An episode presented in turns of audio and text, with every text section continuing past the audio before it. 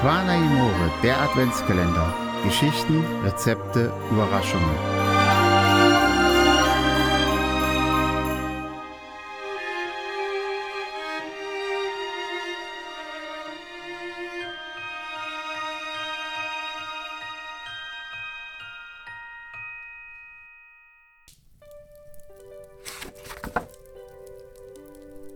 Das schönste Geschenk.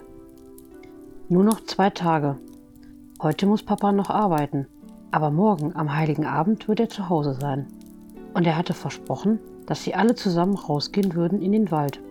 Sie wollten sich zusammen einen schönen Christbaum aussuchen. Papa, Mama, Tom und seine kleine Schwester Sarah. Es sollte ein schöner Baum sein, groß, sodass er bis zur Decke der Stube reichte und breit, damit er mitten in der Stube stehen konnte. Man wollte sich fast wie draußen fühlen, nur viel wärmer. Er musste natürlich auch viele starke Zweige haben, sonst konnte man ihn ja gar nicht richtig schmücken. Tom und Sarah waren heute schon einmal in den Wald gegangen. Allerdings nicht weit, da hatten sie doch zu viel Angst. Sie wollten sehen, ob sie Papa morgen nicht überraschen könnten. Vielleicht finden sie ja schon den richtigen Baum. Und tatsächlich, nur wenige Meter vom Waldrand entfernt, stand eine schöne, gerade Tanne, wie man sie sich vorgestellt hatte. Vorsichtig gingen die beiden Kinder zu dem Baum begutachteten ihn von allen Seiten, rüttelten ein bisschen an den Zweigen.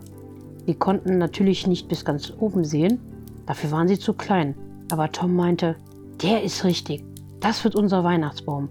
Und Sarah stimmte ihrem großen Bruder zu. Schließlich wusste der immer, was richtig war. Naja, manchmal machte er auch ziemlich Blödsinn, damals, als er das Bonbonglas vom Schrank geworfen hatte. Aber meistens hatte er recht.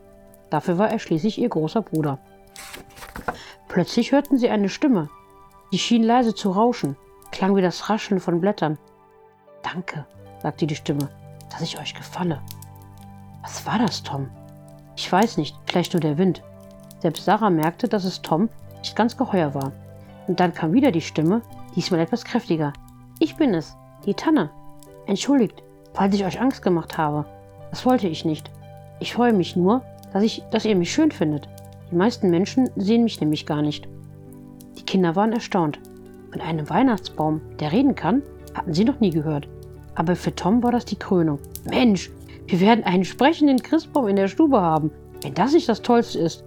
Sarah kam das schon etwas seltsam vor. Und der Baum schien nicht ganz so einverstanden zu sein. Entschuldigt mal, ihr wollt mich doch hoffentlich nicht absägen. Ich meine, ein Baum gehört doch nicht ins Haus. Ich bin doch auch noch gar nicht alt, erst zehn Jahre. Sarah sagte zu Tom, du, ich glaube, der Baum hat Angst. Ach was, das ist doch nur ein Baum. Papa sägt ihn ab und Mama schmückt ihn dann schön. Dann haben wir einen wunderschönen Baum in der Stube. Das ist aber nicht gut, rauschte die Tanne. Ich will doch noch älter werden, genau wie ihr. Außerdem könnte ich sowieso nicht mehr sprechen, wenn ich nicht an meinen Wurzeln fest bin. Jetzt wollte Sarah doch schnell nach Hause. Sie hatte Tränen in den Augen. Nicht nur, weil sie Angst hatte, Sie weinte um den armen Baum, der gerade einmal so alt wie Tom war. Und den wollte sie doch auch nicht verlieren. Das tut mir leid, dass du jetzt weinst, Kleine. Ich wollte dich nicht traurig machen. Du kannst mich gerne immer wieder besuchen und mit mir reden. Aber in eurer Stube geht das nicht. Und was ist mit unserem schön geschmuckten Baum? rief Tom. Sollen wir uns vielleicht einen anderen holen? Nein, natürlich nicht, antwortete die Tanne entsetzt. Aber ich habe da eine Idee. Wie wäre es denn, wenn ihr mich hier draußen schmückt und dann mit mir hier Weihnachten feiert. Einen Moment dachte Tom nach. Sarah sah ihn flehentlich an und dann sagte er, das wäre schön. Und wir können Papa überraschen. Gesagt, getan. Tom und Sarah liefen zurück zum Haus und besprachen alles mit Mama. Dann gingen sie alle, vollgepackt mit Christbaumkugeln, Lametta, kleinen Engeln und Süßigkeiten zur Tanne und begannen sie zu schmücken. Am nächsten Tag hielten sie Papa im Haus fest, immer war noch etwas zu machen. Erst kurz vor dem Dunkelwerden verschwand Mama. Und dann nahm Papa seine große, schwere Taschenlampe.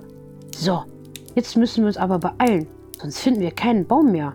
Tom und Sarah blinzelten sich zu, hielten sich aber immer ganz dicht bei Papa, damit sie ja nicht beim falschen Baum blieben. Plötzlich sahen sie ein paar Lichter vor sich. Papa war erstaunt, wollte sehen, was da los sei. Sie gingen jetzt genau auf ihren Baum zu, und der erstrahlte in prächtigen Glanz, schön geschmückt mit vielen, vielen Kerzen und um den Baum verteilt lagen die Geschenke. Mama hatte alles schön vorbereitet, damit Papa wirklich überrascht war. Sarah aber zwinkerte dem Baum zu und raunte, das verraten wir aber keinem, dass du reden kannst. Und im nächsten Jahr feiern wir Weihnachten wieder mit dir. Der Baum raschelte leise zurück. Wörter konnte man nicht unterscheiden, aber Sarah wusste auch so, was er sagte. Noch heute.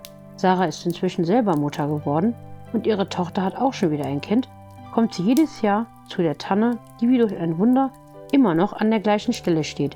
Dann erzählen sie sich, was im vergangenen Jahr alles so passiert ist und freuen sich noch auf viele gemeinsame Weihnachtsfeste.